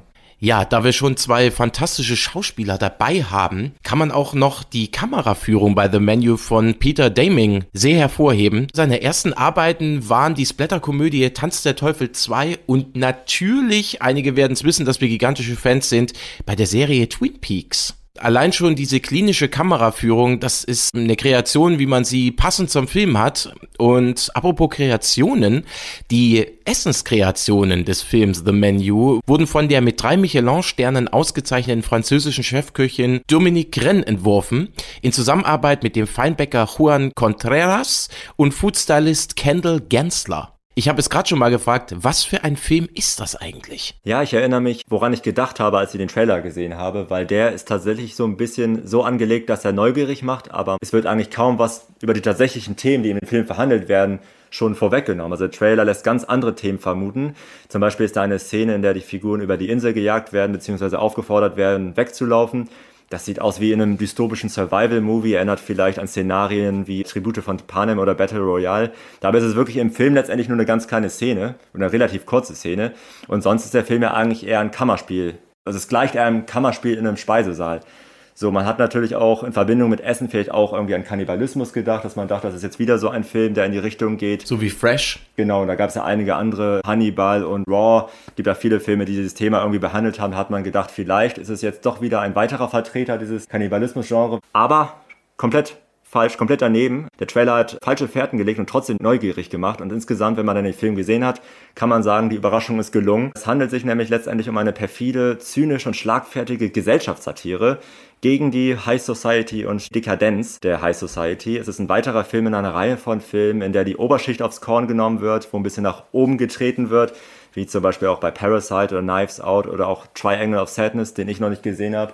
Ich auch noch nicht, leider. Ähm, aber das soll ja auch so ein Film sein, der so ein bisschen in die gesellschaftskritische, oberschichtkritische Richtung ausschlägt. Und da wird so ein Trend weitergeführt, der offensichtlich momentan ziemlich hoch im Kurs steht. Ja, und was man vielleicht davor noch sagen sollte, bevor wir jetzt in die Analyse einsteigen, also diesmal ist es tatsächlich so, dass wir sehr viel spoilern werden. Alle, die den Film jetzt noch nicht gesehen haben, müssen leider auf diese Analyse verzichten. Alle, die ihn gesehen haben, wir wollen ein bisschen Licht ins Dunkel bringen. Ja, erstmal ein bisschen was zum Anfang des Films. Also Margot und Tyler kommen auf die Insel, werden so ein bisschen herumgeführt und da wird auch direkt so eine Sekten- oder kultähnliche Atmosphäre aufgebaut. Man sieht so Mannschaftsquartiere der Köche. Das wirkt alles so ein bisschen wie beim Militär. Der Chefkoch ist der Major, alles läuft wie bei so einer perfekten Maschine, dazu allerdings gleich mehr. Und man hört im Film auch immer ganz oft Yes, Chef. Das klingt nach so einer martialischen Präzision, also ähnlich wie bei so einem Rundgang in der Kaserne. Also das passt äh, so sektenartig ziemlich gut. Dieses Militärische, da stimme ich dir auf jeden Fall zu, aber Sekten in die Richtung, das trifft es fast noch mehr, weil ich habe so das Gefühl, dass für Slowick und für seine Angestellten das Kochen quasi eine Ersatzreligion ist und einer seiner Köche, Jeremy, wird ja auch zum Märtyrer, der sich dann umbringt, weil er sich nicht für gut genug befindet für diesen Job. Und das ganze Küchenteam wirkt, wie du schon angedeutet hast, wie so eine Sekte. Und Oberkellnerin Elsa wäre da Slovics Fußsoldatin sozusagen. Wobei wir jetzt natürlich Sekte und Militär so ein bisschen durcheinander bringen mit den Metaphern. Aber es passt irgendwie beides. Slovik strahlt eine unheimliche Autorität aus. Er muss wirklich nur klatschen und schon ist es still um ihn herum, als könnte man eine Nadel auf den Boden fallen und man würde sie hören. Ungefähr so ist es. Ja, das bringt uns doch direkt zur schauspielerischen Leistung. Ist da irgendjemand, der besonders hervorgestochen ist? Wir haben die Schauspielnamen ja schon äh, eingangs genannt und sie werden ihrem Ruf auf jeden Fall gerecht. Ralph Fiennes verkörpert die personifizierte Grimmigkeit. Wie so oft verkörpert er eine zwielichtige Rolle, der man nicht so ganz über den Weg traut, die immer was im Schilde führt und einen Plan hat und die eine ganz natürliche Autorität ausstrahlt. Bei seiner Präsenz ist es auch glaubhaft, dass die vielen Küchenkräfte hinter ihm stehen, dass er Leute hinter sich bringen kann. Es ist insgesamt eine sehr anspruchsvolle Rolle, die nicht jeder Schauspieler Schauspieler so gut hätte meistern können, wie Heinz das gemacht hätte, wahrscheinlich kaum jemand. Anya Taylor-Joy, die ist wieder sehr stark als rebellisches Element, die unverblümt kein Blatt vor den Mund nimmt, immer einen Spruch auf Lager hat und eigentlich der einzige Charakter ist, mit dem man sich wirklich identifizieren kann und auch möchte. Die Szenen, in der sie aus der Haut fährt und rebelliert und aneckt, das sind eigentlich auch ihre stärksten Szenen, wo ihre Stärken als Schauspielerin auch wirklich zum Tragen kommen. Ursprünglich war mal geplant, dass Emma Stone ihre Rolle spielt. Das stimmt. Aber das ist Gott sei Dank nicht passiert. ja, wer weiß, wie es geworden wäre, aber. Äh, es ist schon gut so, wie es ja, geworden ist, definitiv. Wir sind ja große Taylor Joy-Fans. Kommen wir mal zu so einem kleinen Exkurs zur Figurenverteilung, aber keine Sorge, es wird nicht allzu theoretisch. Ich habe mal dazu das Brigadesystem rausgesucht, das seinerzeit Auguste Escouvier als Erfinder hervorgebracht hat. Er ließ sich nämlich bei seiner Methode von Schlachtfeldern, auf denen er in Kriegen kämpfte, inspirieren. Er hat nämlich die Hierarchien in der Küche in 16 Segmente unterteilt, von dem ich jetzt mal zwei aufgreifen möchte. Wir haben zum einen den Chefkoch, das ist der ranghöchste Küchenmitarbeiter, also der hat die Aufsicht über den Betrieb auf höchster Ebene und er ist natürlich auch maßgeblich für die Entwicklung der Speisekarten zuständig. Dann haben wir den Chef de Cuisine, das ist Elsa, die du schon angesprochen hast, also seine sogenannte Fußsoldatin. Die ist für das tägliche Küchenmanagement zuständig, die ist allerdings auch an der Spitze der Küchenhierarchie, aber direkt dem Eigentümer unterstellt. Also sie hat eine Aufsichtsfunktion, ist für den reibungslosen Ablauf zuständig, aber auch für die Erstellung der Speisekarten. Da sieht man schon so ein bisschen reibungslose Abläufe, Hierarchien, Unterstellungen. Ja, das geht schon wirklich ins Militärische. Die Charaktere und die Rollen im Film sind auch klar verteilt. Wir haben zum einen die Gäste, das sind Finanziers, denen es immer mehr um den Status geht als um das eigentliche Essen. Die Prominenten, zu denen sich auch eine Restaurantkritikerin zählt und ihr Redakteur, der so ein bisschen speichelleckermäßig ihr an den Lippen hängt. Wir haben einen leicht abgehalfterten Filmstar mit Assistentin und wir haben Stammgäste. Das ist ein altes Ehepaar, die schon sehr oft im Restaurant waren, sich im Verlaufe des Films, nachdem sie gefragt wurden, welche Gerichte denn bei ihren anderen Besuchen serviert wurden, sich an kein einziges erinnern können. Das spricht für sehr, sehr oberflächliche Stammgäste. Und wir haben den simpel gestrickten Feinschmecker, Tyler, der von Niklas Holt gespielt wird. Und ja, die Gäste werden wirklich weird. Der Fokus liegt anfangs nur auf dem Paar Tyler und Margot. Und die Gäste lassen schon zu Beginn sehr interessante Biografien und auch so Geheimnisse erahnen. Ihre Geschichten entfalten sich wie Geschmacksrichtungen, die auf der Zunge bzw. bei uns im Gehirn bestimmte Regionen ansprechen. Also eine wirklich einzigartige Form der Charakterentwicklung. Ja, durch Erzählen und Schmecken und vor allem auch Entdecken lernen wir sie besser kennen. Und Regisseur Mark Mylod stellt die Charaktere als Teil der allgemeinen Konsumkultur dar, für die Kunst nur noch eine Ware ist. Also der Film ist in einigen Sequenzen daher auch sehr moralisierend, aber genau dies braucht auch die Gesellschaft, wie ich finde, um sich auch mal von außen betrachten zu können. Oder was meinst du? Dem stimme ich zu und das ist generell eine interessante Beobachtung von dir. Und an der Stelle, weil es gerade passt, muss ich dem Film auch einfach nochmal ein großes Lob aussprechen. Das wird nicht das letzte Lob bleiben. Der Film bekommt es sehr gut hin, allen Charakteren, obwohl es ja nicht gerade wenige sind, eine kleine, aber wirklich auch greifbare Biografie zu geben, ohne dass der Erzählfluss darunter leidet oder dass es aufgesetzt wirkt. Also das schaffen nicht viele Filme so sorgfältig. Gibt es denn irgendwelche bestimmten Motive des Films, die du da rausgearbeitet hast in deiner Analyse? Ja, absolut. Eines meiner Lieblingsmotive, nicht nur im Film, sondern auch im Alltag, das ist das Essen. Julian Slowik nutzt nämlich das Kochen als Erzählung, also von kreativ und noch so ein bisschen harmlos, immer mehr steigern zum Symbolischen und zum Komplizierteren. Und am Ende sind die Kunden Teil des Gerichts selbst geworden. Es gibt da dieses wunderbare Zitat, wir sind, was wir essen. In diesem Fall im Film wäre es, wir essen, was wir sind. Der Koch ist nämlich genauso labil und kaputt wie seine Kunden. Sie sind durch die Kultur zerstört worden und das Essen wird einfach aus falschen Gründen geliebt. Die Rettung bestünde eigentlich darin, überhaupt nichts zu essen ja, wenn man nur noch über Essen nachdenkt, also wie es angerichtet ist, was es für eine Bedeutung hat, ist es Foto, ist es Instagram tauglich, dann geht ja auch irgendwann die Freude verloren. Wir kennen das vielleicht alle aus dem Freundes- und Bekanntenkreis, man sitzt jemandem gegenüber, die Dame oder der Herr macht erstmal ein Foto vom Essen. Das, man will doch essen und das genießen. Naja, die Dekoration stellt sogar die Speisen stets in den Hintergrund. Ja, genau. Ich habe ähnliche Beobachtungen gemacht. Also gerade in reichen Menschen und das sind ja nur reiche Menschen letztendlich, die eingeladen werden von Slovak, denen geht es gar nicht so um das Essen an sich, sondern um ihren eigenen Status, um ihr eigenen Prestige, um Ansehen. Man will eben zum elitären Kreis gehören. Es geht um Extravaganz und Sensation. Sie nehmen das Essen selbstverständlich und als Beiwerk hin. Und einfach der soziale Status, das Prestige, was man sozusagen bekommt dadurch, dass man bei einem angesehenen Laden essen geht. Das ist es, worum es den Menschen dort geht, größtenteils. Und es sind wirklich allesamt eigentlich durch die Bank auch eher undankbare Gäste mit eher geheuchelter Freundlichkeit. Das war mein Eindruck. Außer Margot, die durch und durch authentisch wirkt. Und ja, es ist eine kulturelle Ignoranz, die zur Schau gestellt wird. Ignoranz in Bezug auf die gastronomische Kultur. Slovik, das wird ja ziemlich deutlich, dem fehlt die Wertschätzung. Er erwartet mehr Respekt für die Kochkunst an sich. Das kann man so sagen. Also es ist schon eine Kochkunst, aber das Fine Dining, was so der Fachterminus ist, das kann man ja schon durchaus kritisch sehen. Also sehr, sehr viel Geld für sehr, sehr wenig auf den Teller zu bezahlen, ist die Frage. Geht es da, wenn Leute damit ein Problem haben, um das Kulinarische oder um das Gastronomische? Es gibt ja diesen formellen Empfang, da ist man dann direkt auch verunsichert, auch bei der Menüanalyse. Man weiß nicht, was genau auf dem Teller ist, wie es zubereitet wurde, was für Produkte verwendet werden, ob es am Ende auch schmecken wird weil teilweise sind das ja auch Überraschungsmenüs, die in so feinen Dining-Restaurants serviert werden. Ja, und es gibt natürlich auch den Service, der wirklich so überbordernd auf manche wirkt, den viele noch gar nicht so erlebt haben. Und dann hat man vielleicht so ein Minderwertigkeitsgefühl gegenüber dem Oberkellner, der so makellos gekleidet ist. Hat man sich richtig angezogen. Also es gibt so eine Art gastronomische Oberschicht, wie ich mhm. finde. Nach diesem etlichen Amuse-Bouche und den ersten zwei oder drei Gängen wollen Gäste vielleicht auch einfach schon nach Hause, weil sie satt sind. Und manche kennen vielleicht auch die Spitzenküche nicht, denn Stammkunden regen sich über klischeehafte Gerichte auf oder irgendwelche Trivialitäten, weil die haben ja immerhin 300 Euro oder mehr pro Platz bezahlt. Ich habe auch das Gefühl, oder ich habe gemerkt, dass in diesem Film die High-Class-Küche mit ihren exotischen Zutaten, diesen kleinen Portionchen auch so ein bisschen auf die Schippe genommen wird. Beispiel ist diese Brotplatte ohne Brot, die da angereicht wird. Ja. Äh, letztendlich nur die Dips sind oder das Brot selbst, das ist nicht da. Das ist ja was für normale Leute. Ich finde auch so, dass der Film wirklich diesen zunehmenden Wunsch der dekadenten Menschen nach Sensation und Besonderheiten parodiert. Dieser Wunsch, unterhalten zu werden, obwohl es ja am Ende nur um das Essen geht, ein Grundbedürfnis, wo es ja eigentlich um Genuss geht und nicht um Spektakel drumherum. Ja, richtig. Da könnte man dann vielleicht auch sagen, passend zur Brotplatte, wenn Sie kein Brot haben, dann sollen Sie doch Kuchen essen. ja, das hat ja Marie Antoinette nie gesagt. Mit diesem Zitat müssen wir natürlich eben mal aufräumen. Ja, aber wir haben noch weitere sehr interessante Motive im Film. Wir haben zum einen die Psyche, denn irgendwie haben alle Mitglieder des Küchenpersonals Probleme. Also die haben entweder Minderwertigkeitskomplexe, geschlechterspezifische Frustrationen, Eifersucht. Die Menschen sind nicht gesichtslos in der Küche Die lernt man vielleicht im Alltag nur bei Trinkgeld oder bei Beschwerden kennen. Ansonsten sind sie ja relativ gesichtslos in der Küche und kommt zu einem nicht an den Tisch. Es sei denn, wie gesagt, man möchte sich beschweren.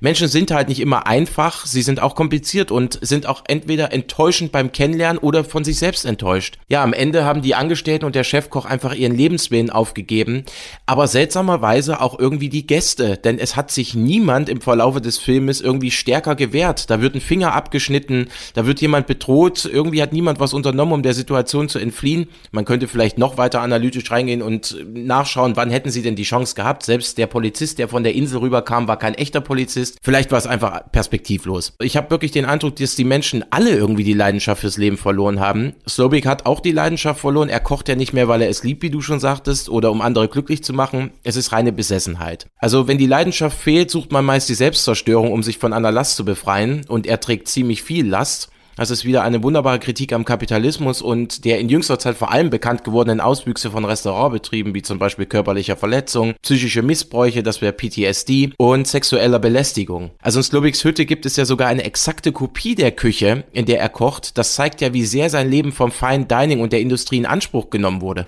Ja, also Slovak ist auch ein vielschichtiger Charakter. Also er hat eindeutig einen psychischen Knacks und ich meine, letztendlich bringt er Menschen um. Nichtsdestotrotz habe ich vernommen, dass Slovak ganz offensichtlich meines Erachtens kein Soziopath ist, sondern immer noch Solidarität zeigt für gewisse also ich sag mal, selektive Solidarität an den Tag legt. Vor allen Dingen für das Dienstleistungsgewerbe, vor allem auch in Bezug zu Margot, deren berufliche Tätigkeit er auch relativ schnell dann durchschaut und auch für die Vertreter des Restaurantgewerbes per se kann man zum Beispiel daran erkennen, dass er eben auch die Restaurantkritikerin tot sehen möchte. Er könnte ihr positiv gesonnen sein, denn sie hat ihm ja durch tolle Kritiken zu Ruhm verholfen, einige Jahre zuvor. Aber durch ihre Verrisse mussten eben auch ganz viele andere Restaurants schließen und damit hat sie viele Köcher und Vertreter der Kochkunst als Ganzen geschadet und das ist, das wiegt für Slovik viel schwerer als die Tatsache, dass er von ihr profitiert hat. Das stimmt. Also er zeigt sich definitiv solidarisch und er lässt ja Margot auch am Ende die Chance zu entkommen. Also sie muss ja nicht enden wie er oder wie die Restaurants beispielsweise, die schon vernichtet wurden. Wir haben natürlich auch die Natur als Motiv, denn das sieht man schon allein bei der Zubereitung der Speisen. Da sind zum Beispiel Zutaten aus der Region, also direkt aus dem Wasser, Muscheln. Die Natur ist also allgegenwärtig. Und die Menschen fühlen sich im Gegensatz klein. Die Szene, in der die Männer beispielsweise durch den Wald rennen, da dominiert die Landschaft. Die Natur nimmt sich also zurück, was ihr genommen wurde. Man sagt ja auch immer, der Mensch wird später wieder zur Natur. Der Hauptinvestor, der von Slowick dann auch im Wasser ertränkt wird, wird ja von diesem verschluckt, also absorbiert und wieder Teil der Natur oder auch des Gerichtes. Das Gericht selbst, das relativ zu Anfang kredenzt wird, ist The Island. Das sind Pflanzen aus der Umgebung mit Felsen gespickt, die auch wirklich Felsen auf der Insel sind, mit Meerwasser und Muscheln, die gefischt wurden. Also wirklich sehr, sehr naturell. Passend zur Rolle des Menschen in der Natur ist folgendes Zitat, glaube ich, im Film sehr, sehr wichtig. Here's what you must remember about the dish. We, the people on the island, are not important. The island and the nutrients it provides exist in their most perfect state, without us gathering them or manipulating them or digesting them. What happens inside this room is meaningless compared to what happens outside in the nature, in the soil, in the water, in the air. We are but a frightened nanosecond. Nature is timeless. Enjoy. Ja, und eine Frage, die man immer öfter hört oder liest, auch in den ganzen Kommentaren bei YouTube oder auf Kritikseiten. Warum erlaubt der Chefkoch Margot eigentlich zu gehen? Margot, die in Wirklichkeit Aaron heißt, die arbeitet ja wie Slowick für reiche Kunden. Also er kreiert kulinarische Kunstwerke und Margot arbeitet als Begleiterin. Auf dem Foto, das Margot entdeckt, hat Slowick ja noch ein echtes Lächeln im Gesicht. Und Margos Wunsch nach einem Cheeseburger erinnert ihn halt an die alte Zeit, in der er noch gerne für Menschen kochte. Eine einfache Zeit. Er selbst bereitet es ja mittlerweile gar nicht mehr zu, das Essen, was er serviert. Das ist sein Personal. Früher haben die Gäste einfach noch das Essen genossen und das Essen war unkompliziert. Ich glaube, was einfacheres als ein Cheeseburger gibt es auch, glaube ich, gar nicht. Er kann auch einfach nicht mehr so in diese Zeit zurückkehren. Aber Margot hat zumindest die Chance, wie ich vorhin schon mal ansprach, nicht unwiderruflich so zu werden wie er. Also Sloik wollte die Gäste von ihren Lasten befreien und auch die Sünde mit Feuer reinigen. Da haben wir wieder Sünde und Feuermotive. Und Margot hat sich in Slowiks Augen selbst befreit. Die Gäste waren von der Kochkunst so geblendet, sie haben den Abend halt nicht durchschaut, sind ins offene Messer im wahrsten Sinne des Wortes gelaufen und sind am Ende den Flammen zum Opfer gefallen. Aber Margot versteht Slowik einfach. Sie schaut hinter die Flammen. Ja, und ich glaube, das Ende ist auch so ein bisschen ein Plädoyer für Back to the Roots, also für das Motto, weil Slovak vielleicht auch einfach dankbar ist, mal einen Cheeseburger wieder zubereiten zu können, statt nur die Feingerichte für die dekadenten Menschen. Der Wunsch Margus nach dem Cheeseburger hat ihn auch aus der Dekadenzfalle befreit, denn auch das Kochen bodenständiger Gerichte kann eine Kunst sein, die einem Freude bereitet. Und ich habe es auch so gedeutet, dass es ihn auch an seine Anfänge als Koch erinnert hat, als er noch nicht für Reiche gekocht hat, sondern für Menschen, die seine Dienste zu schätzen gewusst haben und die zu ihm gekommen sind, weil sie leckeres Essen genießen wollten. Und man sollte natürlich meinen, er müsste auch Tyler mögen, weil er ihn ja geradezu vergöttert. Aber Tyler erkennt nicht, wie viel harte Arbeit dahinter steckt, ein professioneller Koch zu sein. Er bietet sich extrem an, er würde auch ohne zu hinterfragen allerdings alles abfeiern, was Slovik ihn vorsetzt. Vollkommen egal, was es ist. Das grenzt schon fast an Personenkult. Und das ist, glaube ich, etwas, was Slovik nicht mag, denn es geht ihm nicht um seine Person, sondern um die Anerkennung des Essens. Mit anderen Worten, er hat das Gefühl, Tyler feiert nicht sein Essen, sondern ihn als Person ab. Außerdem denkt Tyler, alles übers professionelle Kochen zu wissen und mitreden zu können aber in der Praxis scheitert er kläglich. Durch seine aufdringliche Art raubt er der Kochkunst das Geheimnisvolle und banalisiert sie. Es ist so, als würde ein Fan eines Illusionskünstlers allen erzählen, wie der Trick seines Idols in der Theorie funktioniert, aber selber, er selbst kann den Trick nicht umsetzen. Das ist wirklich ein wunderbarer Vergleich. Ich bin sehr beeindruckt. Sehr, sehr gut. Wir haben noch ein bisschen Trivia tatsächlich mitgebracht. John Leguizamo's Charakter basiert auf Steven Seagal tatsächlich. Ja, er hat einige Rollen gespielt, die sehr, sehr ähnlich sind von Leguizamo's Charakter in The Menu und ja, es war so eine kleine Abrechnung mit Seagal. Ja, und Slowick nennt ja den älteren Herrn Richard auch Donkey. Und das sagt ja auch Gordon Ramsay öfter als Beleidigung.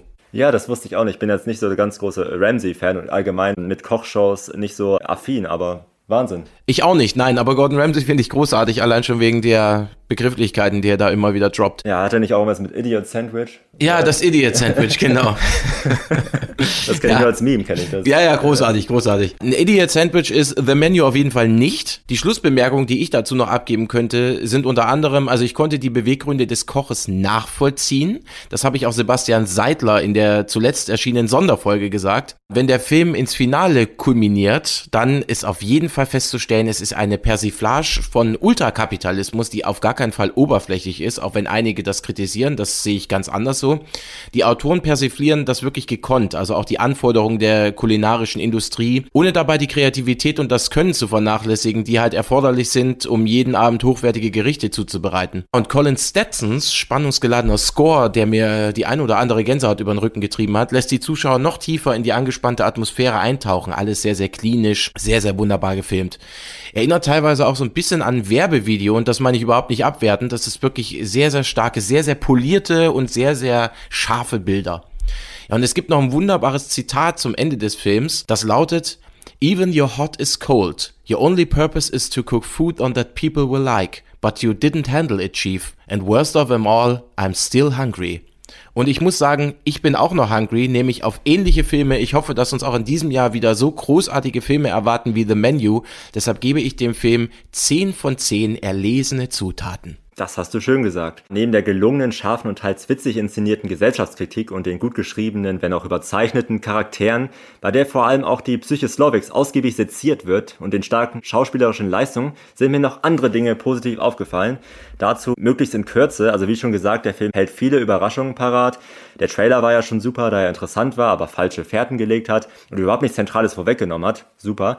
Aber auch mitten im Film gibt es viele kleine überraschende Wendungen, bestimmte Dinge bekommt der Zuschauer nur Scheibchen häppchenweise aufgetischt, um in der kulinarischen Sprache zu bleiben. Und selbst die Beziehung zwischen Tyler und Margot, also was für eine Beziehung die eigentlich zueinander haben, ist ja lange völlig unklar, obwohl sie ja die Protagonisten sind. Es gibt auch einige gute Beispiele für einen tollen Humor, also zum Beispiel die individuellen Abbildungen auf den Tortillas, mit denen die Schattenseiten aus den Leben der Charaktere aufgezeigt werden. Und es ist dann auch witzig, wie die dann mit der Konfrontation umgehen, mit der Konfrontation ihrer eigenen Sünden, um es mal so zu formulieren. Außerdem Tylers stoische Gelassenheit und diese geistesabwesende Fokussierung auf das Essen, obwohl gerade nebenbei irgendwie Leute sterben oder den Fingern abgehackt werden. Es wird natürlich später klar, warum er vor, über die Morde nicht schockiert ist, aber es wirkt trotzdem witzig, wie weggetreten er zwischendurch ist in diesem Tunnel nur auf das Essen gerichtet, äh, alles abfeiert, dann ist natürlich die Brotplatte ohne Brot, die ich schon vorhin erwähnt habe, wirklich etwas zum Kichern auf jeden Fall mindestens mal. Später natürlich auch das improvisierte Gericht von Tyler, als Slovak ihn darum bittet, selber mal was auf die Platte zu zaubern und das die ganze Zeit so zynisch und ironisch kommentiert,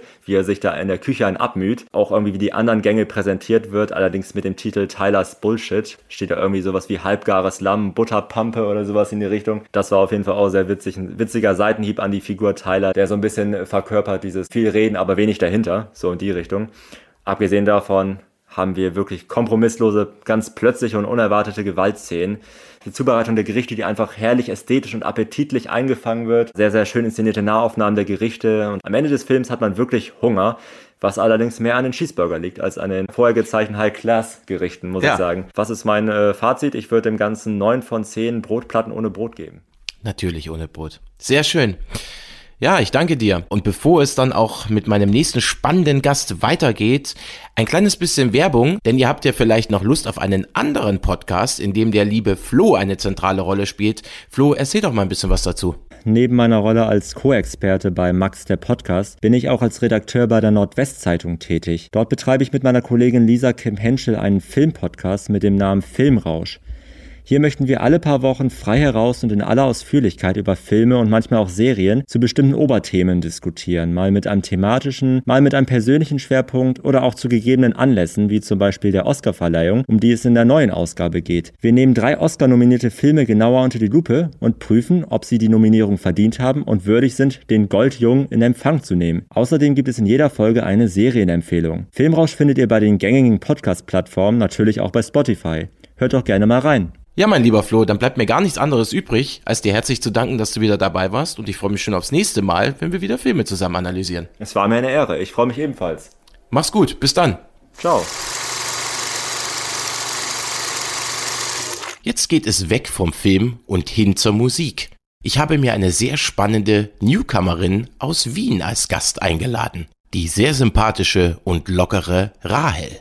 Sie stand schon oft in ihrem Leben auf der Bühne. Zuvor allerdings in erster Linie auf Schauspielbühnen und jetzt will sie die Musik erobern.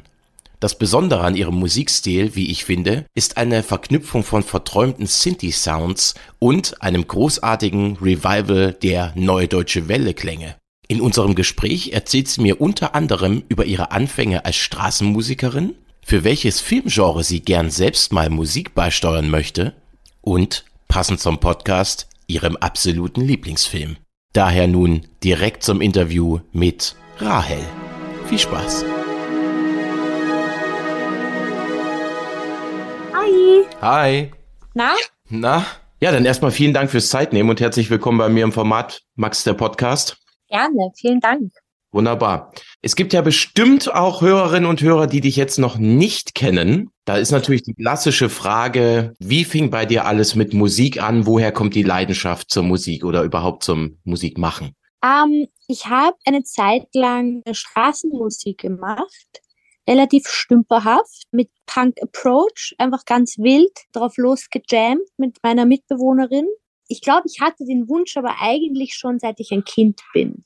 Also ich hatte den Wunsch, dass ich auf eine Bühne will, schon seit ich ein Kind bin, wie das eh auch vielen Leuten so geht, die irgendwie sich kreativ austoben wollen. Und ich habe dann Schauspiel studiert, habe dann auch ein bisschen als Schauspielerin gearbeitet und arbeite immer auch noch als Sprecherin und habe dann aber gemerkt, dass ich da noch gerne ein bisschen mehr Freiraum hätte. Also genau, Freiraum im Sinne von, wie ich ausschaue, wie ich meine Haare färbe, und jetzt ist es einfach sehr cool, weil ich ja auch so für so Bildsprache und Ästhetik vom Projekt verantwortlich bin. Und das macht mir großen Spaß. Und so bin ich da gelandet. Gibt es denn aber trotzdem noch irgendwo eine Rolle, wenn du jetzt was angeboten bekommen würdest, egal, also du könntest es jetzt frei aussuchen, schauspielerisch. Mhm. Gibt es noch mhm. was, wo du sagst, da wäre ich sofort an Bord? Doch, ich glaube schon. Also vielleicht müsste man mich ein bisschen überreden. Mhm. Aber so quirky Coming-of-Age-Drama. Also ich weiß nicht, kennst du Greta Gerwig? Ja, ja. Bin ich großer, großer Fan. Also ja. Frances H. ist mein Lieblingsfilm. Mhm, okay. Wäre auch noch eine Frage später gewesen, genau. genau.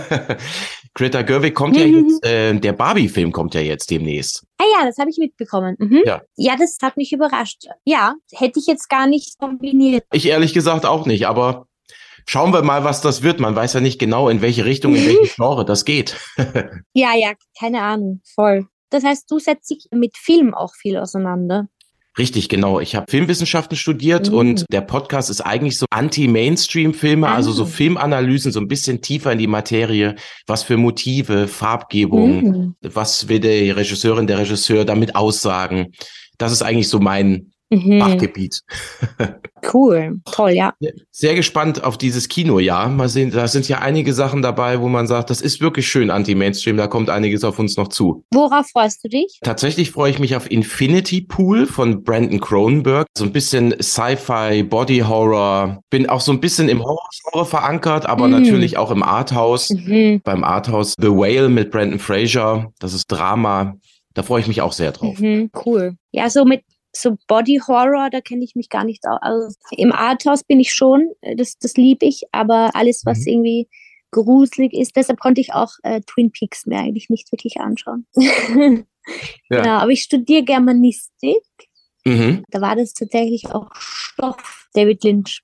Ja, sehr gut. Ja, ich habe meine Masterarbeit Voll. über David Lynch geschrieben. mm, ja. Mhm. ja, aber sehr spannend, sehr, sehr spannend.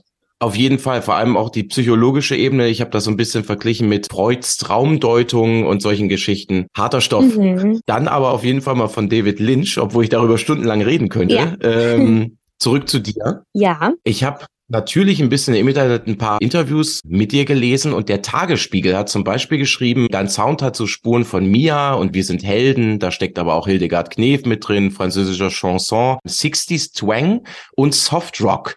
Also es ist ja wirklich eine Riesenpalette. Jetzt würde mich mal interessieren, wo liegen dann mhm. überhaupt deine musikalischen Wurzeln oder Vorbilder? Wo würdest du denn sagen, die Person hat mich beeinflusst? Also man muss ja sagen, ich arbeite ja ganz eng zusammen mit meinem Produzenten, beziehungsweise ist es auch so der Co-Songwriter. Das ist der Raffi, Raphael Krenn. Wenn man so ein Projekt zu zweit aufzieht, dann hat man ja schon mal, da bringt ja jeder irgendwie unterschiedliche Approaches mit.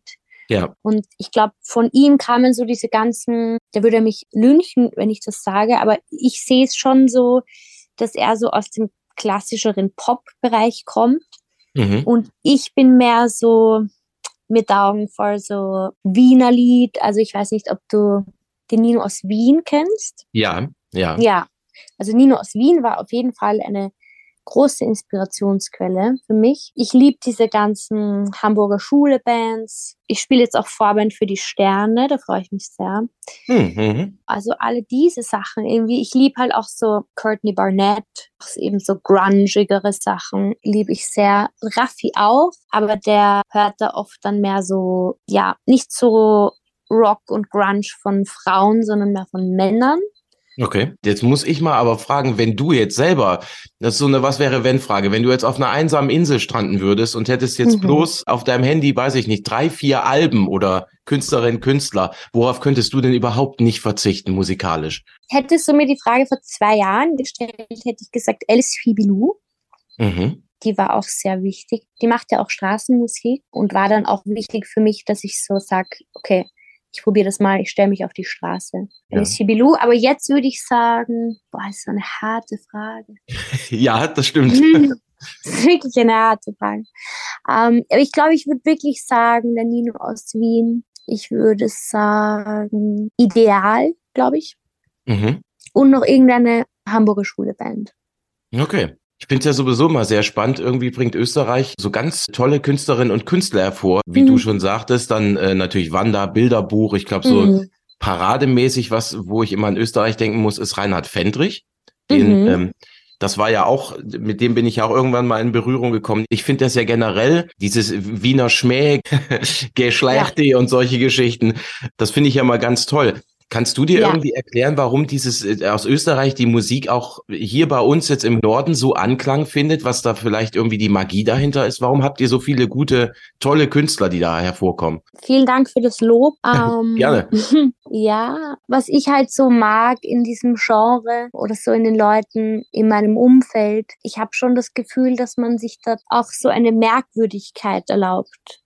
Mhm. Und ich glaube, dass Merkwürdigkeit oft zu Magie führen kann. Versuchen, unangepasst zu sein oder das nicht zu versuchen, sondern einfach so sein Ding zu machen. Mhm. Und das vielleicht zusammen mit dieser Wiener Morbidität, ja. der dunkle Humor auch vielleicht. Das kann natürlich gut sein. Ich war letztes Jahr das erste Mal in Wien für eine knappe Woche.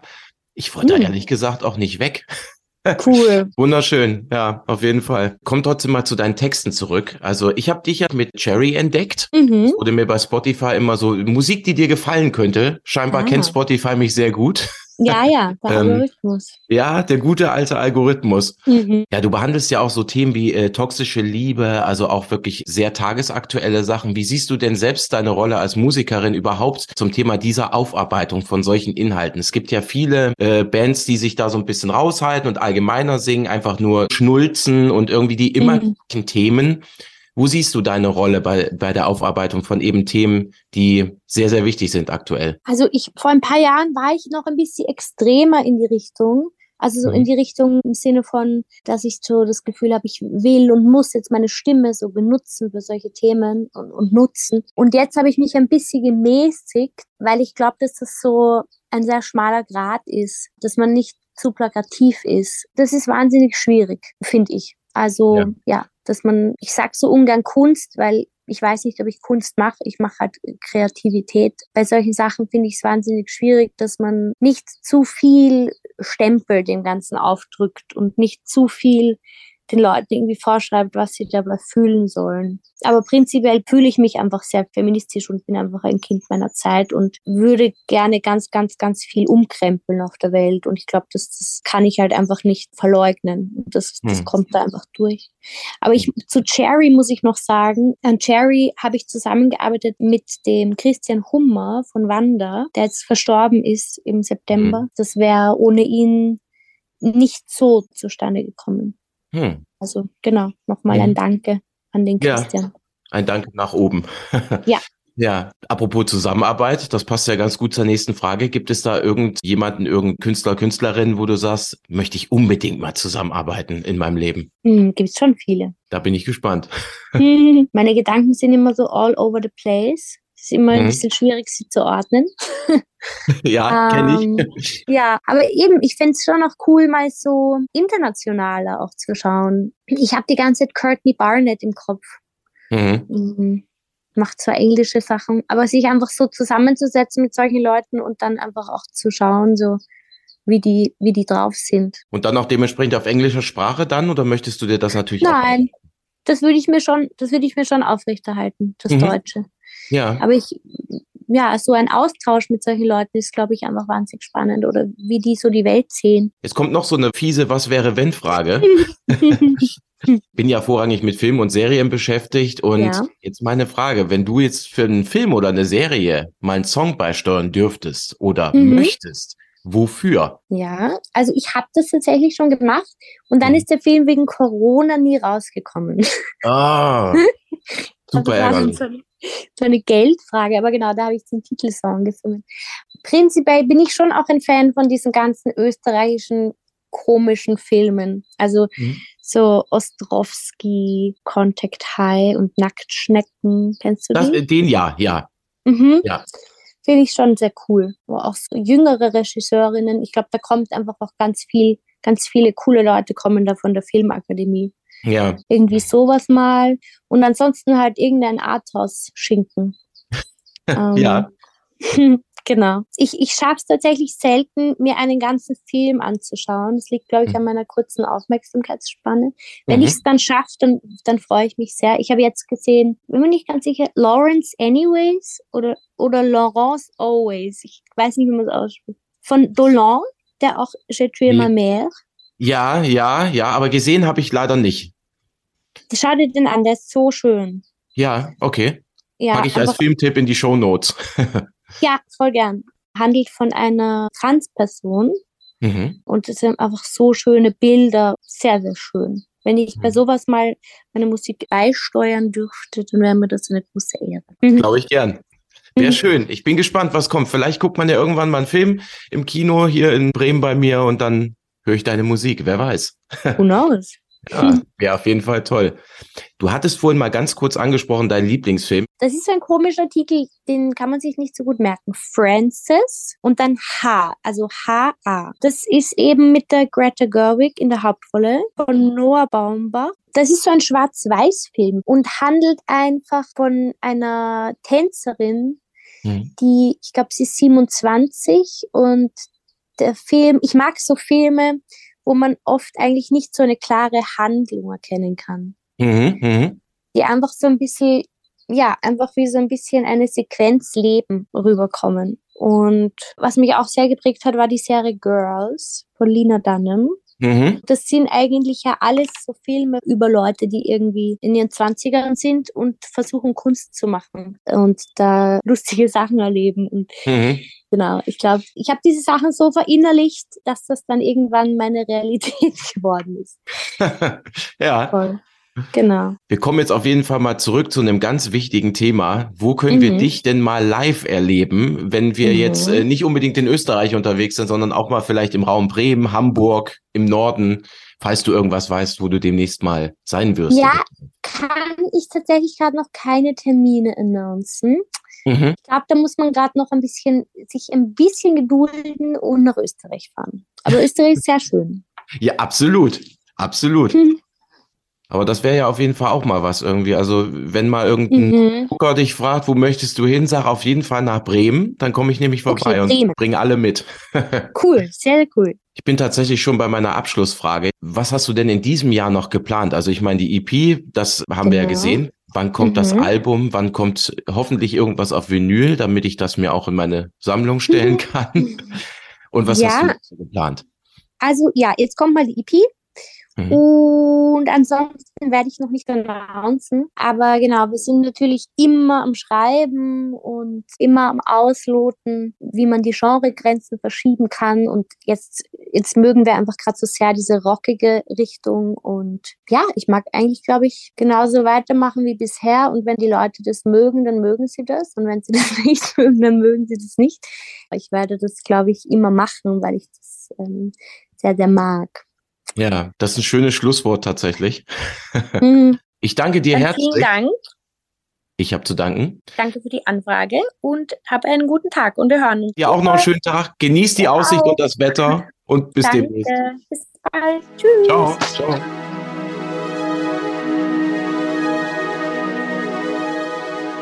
Und das war es leider auch schon. Aber ihr habt noch Lust auf weitere spannende Podcasts? Hört gern mal in Stadtmax, den offiziellen Podcast des Stadtmagazin Bremen rein, in dem ich mit Schauspielerin, Moderatorin und Synchronsprecherin Michaela Schaffrath durch eine breite Palette an tollen Themen rund um die Hansestadt Bremen führe.